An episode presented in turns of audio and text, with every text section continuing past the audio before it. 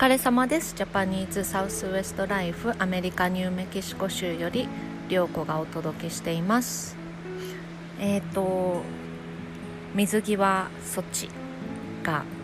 えー、3月1日から変更になるということであのそのお話なんですけれどもあの私はアメリカから日本に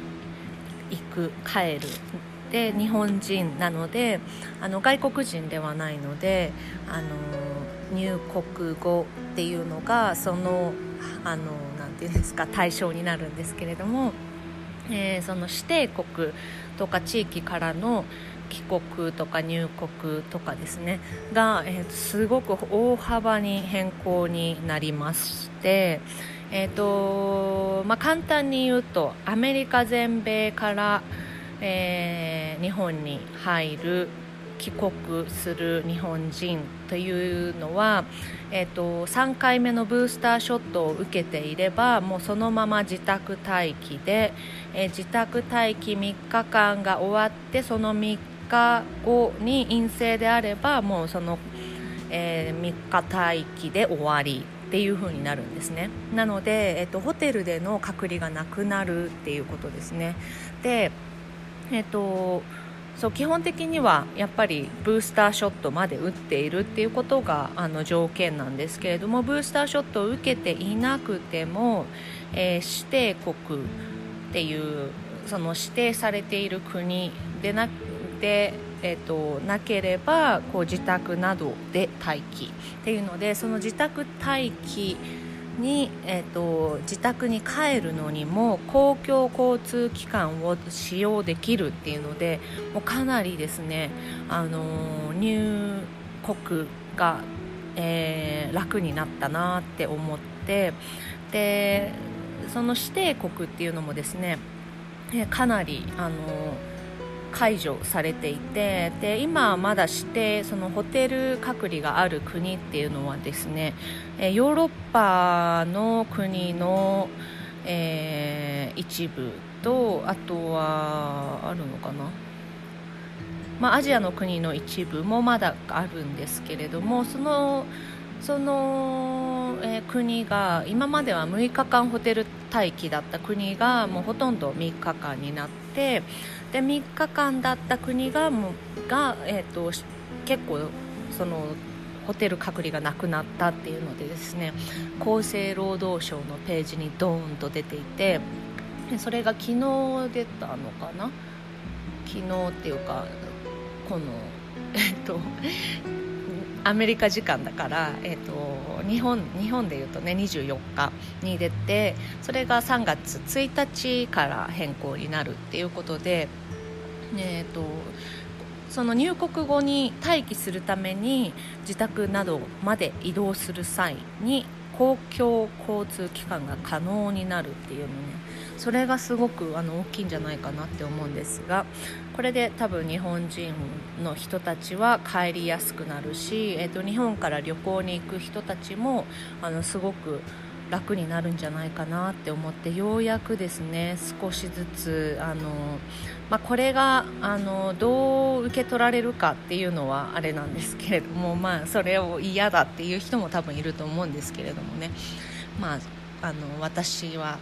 こうあ良かったなって思ってる方ですけれども、まあ、アメリカ全土は、えー、ホテル隔離はなくなって、えーと、ワクチンを3回受けていれば自宅隔離3日で終わるっていうか形ですね。陰性で、えー、陽性が出なければですね。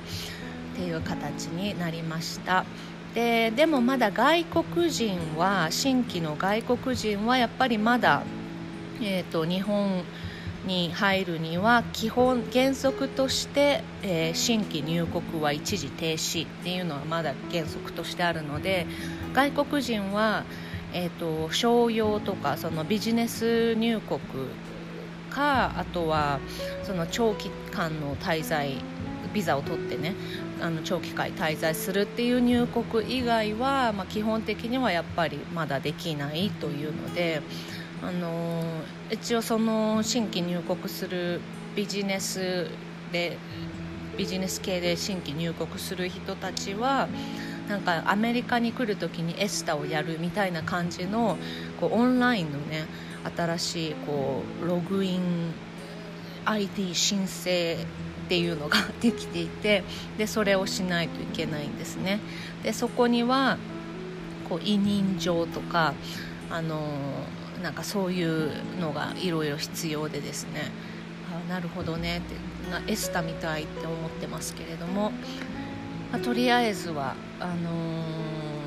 私たちは日本のパスポートを持っている人たちはすごくこう海外に出やすくなるんじゃないかなって思っております。それが3月1日からですね。なってます。はい。今日は そんなお話でした。なので、まあ、夏とかねえ、ー、と海外旅行そろそろ行きたいなって思ってる人はこの厚生労働省のページを見るとあのその指定国に当たる国っていうのがねブワーって出てるので指定国に当たらない国であればその待機待機がこうホテル待機がこう指定されている国じゃなければあの大丈夫じゃないかなって思ってますけども、あの